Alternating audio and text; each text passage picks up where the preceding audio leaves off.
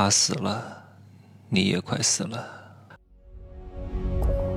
没有事实，没有真相，只有认知，而认知才是无限接近真相背后的真相的唯一路径。哈喽，大家好，我是真奇学长。昨天周海妹死了，前几个月 Coco 李玟死了，今年我很多认识的人都死了，有的人很年轻。我用了认识的人，我不想用朋友两个字，因为很多人担不起朋友这两个字。你只是认识他，他也只是认识你，你们可能或多或少有一些沟通和联系，或者发生一些肉体上的关系。但你们并不是朋友。朋友是彼此慰藉、灵魂共振的，不是所有的人都可以当你的朋友。当然，如果你对朋友的定义非常之浅薄，那你可以说你认识的所有的人都是你的朋友。只是我不这样认为啊。很多人之所以对死亡还没有什么感知，那是因为他的父母还健在。父母是横亘在很多人。和死神之间的最后一堵墙和屏障，等过个五年、十年、二十年，最多三十年，你的父母离开这个世界之后，你才会发现你离死亡是如此之近。昨天有人在周海媚这个什么死亡的新闻下面留留言说：“你看这个女人一辈子没结婚，没有孩子，最后孤苦伶仃的死亡了。”如果有个孩子，有个老公在这里，或许不会错过最佳的抢救时间。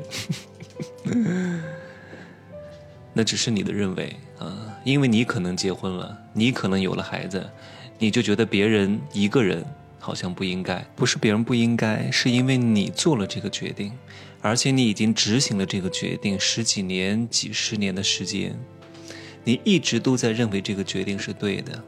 而且你决定的时间越长，你越要维护你这个决定。你看到另外一个和你决定不一样的人出现的时候，你是不能认同他的。你认同他不是因为他不好，你只要认同了他是在推翻你自己。哎呀，对方过得可真好啊，真爽啊，那就证明你这个决定是错的。你过了痛苦的几十年，你是不愿意承认的。你要不断的给自己这个乌托邦的幻想。去加固啊，去告诉自己这个是没问题的，这个是对的，我不会做出错误的判断的。人只想看到他愿意看到的东西。你说他快六十岁了啊，跟我妈一样大，没有孩子，没有老公，好不好呢？我觉得挺好的呀。他看得非常之透，有老公又能怎么样呢？就能够解决你的孤独的问题吗？除非。啊，你的老公跟你能够琴瑟和鸣，能够彼此滋养，而且死的比你晚，有孩子又能怎么样呢？你指望孩子，他年纪大了以后，也不叫年纪大了哈，他长大成人以后依旧会离开你的，你还是要一个人解决孤独，不是靠别人，不是靠别人所谓的陪伴，不是靠别人短暂的情绪价值的给予。也不是靠你天天大撒币找这些酒肉朋友，让自己家里宾客满棚啊，看上去好像非常热闹，全部都是假繁荣。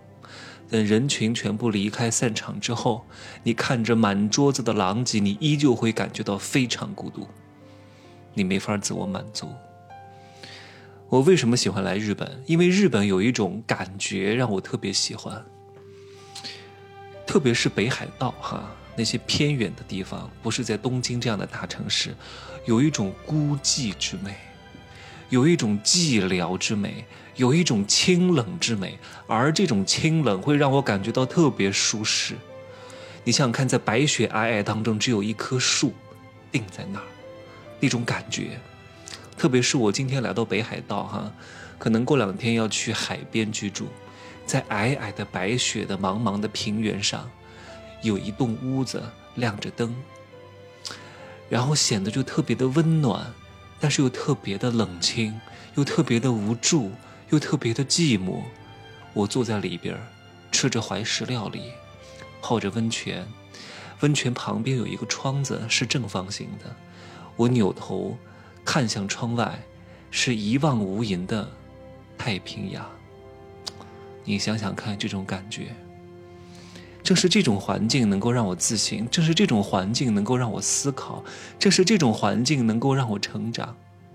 各位，你问问自己，你所有的成长与进步，是不是都是在独处的时候迸发出来的？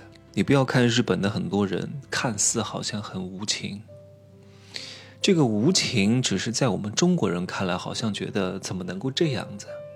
好不容易把孩子养大成人，这个孩子长大成人之后都不怎么跟父母联系，有的甚至二十年都不打一个电话，好像从来就没有过什么养育之恩这个概念。当然，二十年不打一个电话这个案例有点过哈，所以它变成了一个新闻。新闻是平时生活当中很少发生才会变成新闻，但至少联系的没有中国人那么频繁。可能一年联系个一到两次，见个一到两次面，不像中国的父母和儿女之间彼此的沟通交融如此之频繁，还要给孩子买房买车搞彩礼，搞得非常之复杂。日本人这样做，我觉得他们可能已经悟出了人与人之间的生命的真谛，就是人最终都是会孤独的。在日本，所有的人，不管你是富人穷人，最终的结局都是要进养老院的。在中国，很多人是不能接受的。哎呀，我有儿有女，怎么能进养老院？可是有儿有女就不能进养老院吗？难道非要你的儿子女儿给你端屎端尿、擦屁股、喂饭吃吗？这不是他们的义务，他们也不见得能够做得到。我相信大多数人是做不到的。父母能够给孩子端屎端尿，孩子能给父母端屎端尿吗？不大可能吧。至于为什么，我不想说太多。很多东西我在入世十三节当中说的非常清楚，没听过的一定要听。你在赚钱之前一定要听入世十三节，解决人生当中亲情、爱情、友情和各种各样错综复杂的情感问题，你才能够横下心来，去掉一切的情感包袱，用心去赚钱。你不再纠结，你不再痛苦。买过的、听过的，这门课可以让你。受益终生，每隔几年回来再听一遍，你的感触会更深。当你能够意识到自己最终都会走向死亡，都会进养老院的时候，你就不对孩子再抱有太多的期待值，能够尽到一些基本的责任和义务就已经非常不错了，对吧？孤独这个东西，并不是说很多人陪着你，你就不孤独。我为什么不怎么去什么夜店啊、KTV 啊？我觉得。太无聊了，看似好像人很多，看似好像很热闹，动次打次吵死人。可是我觉得好孤单啊！我为什么觉得孤单？我觉得这里面所有的人的气场都跟我不合，都不是一类人。我在这里面没有感受到被理解，没有感受到同频，我只感觉到格格不入。它会让我感觉到非常孤独，哪怕很热闹，哪怕音乐声音非常之大，但是我总是觉得我想逃离这个地方。并不是一群人聚在一块就不会感到孤独，狂欢是一群人的孤单啊，而孤单是一群人的狂欢，因为我内心当中就有夜店，我内心当中就有 KTV，我内心当中就是一个上万人的体育场，所以内心当中绚烂无比。总有人问我，你一个人到处跑不无聊吗？不孤独吗？孤独啥呀？独处不等于孤独，孤独是什么？当你周边有人存在，但是这些人不理解你，或者对你说的话不感兴趣，或者是没法感同身受、没法跟你共频共振的时候，你才会产生孤独感。你一个人自娱自乐，看电影、看电视、读书、思考、旅行，你会感觉到无比充实，哪怕你是一个人。所以，低质量的陪伴没有必要。我很少和别人共处一室的。我这次和另外一个朋友一块儿来。有时候我们可能某某两三天订的酒店非常贵，五六千一晚。他说：“那我们两个要不要住在一块儿啊？住两天，share 一下房费？”我说：“不能，我没法跟别人长期相处在一个房间，会有争吵，会有争执，会很麻烦。我喜欢清静啊，哪怕多付出一些金钱的代价，我也要享受这一份清静。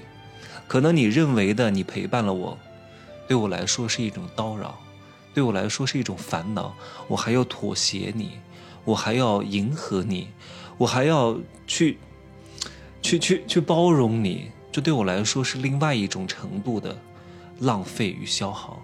我不想，很麻烦。我有时候在房间里都不穿衣服，可是你在那儿，我能吗？我不能。我多多少少要顾及一下你的感受，很多动作我也不好做，很多东西我也不好听，很多事情我也不方便去弄。我适当的要约束一下自己的行为，这让我感觉到特别不自在。所以你说我需要别人陪伴吗？我需要，我可能需要的是心灵上的共振，而不是肉体上的陪伴。这种东西不重要的。当你的多巴胺、肾上腺素那种生理层面上的东西解决之后，你是不想看到这个人。如果这个人没法跟你沟通的话，你不想再多看到他一眼，他只不过是一个人皮玩具而已，对吧？我说的可能有点决绝哈，但确实就是如此。你们自己去约炮的时候，难道没有这样的感觉吗？当你发泄完了之后。你就再也不想看到他了，你不想跟他多说一句话。可是有些人还不识趣，还赖在你家不走，还要跟你喝两杯，还要跟你沟通两下。但是你心里一万匹操你妈，你赶紧给老子滚！我不想再看到你了，我要睡觉了，对不对？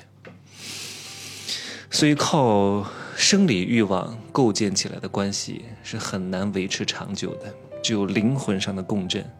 你们才可以哪怕一生都不见面，知道有这个人存在，就感觉到无比的安心、无比的充实、无比的精神富足。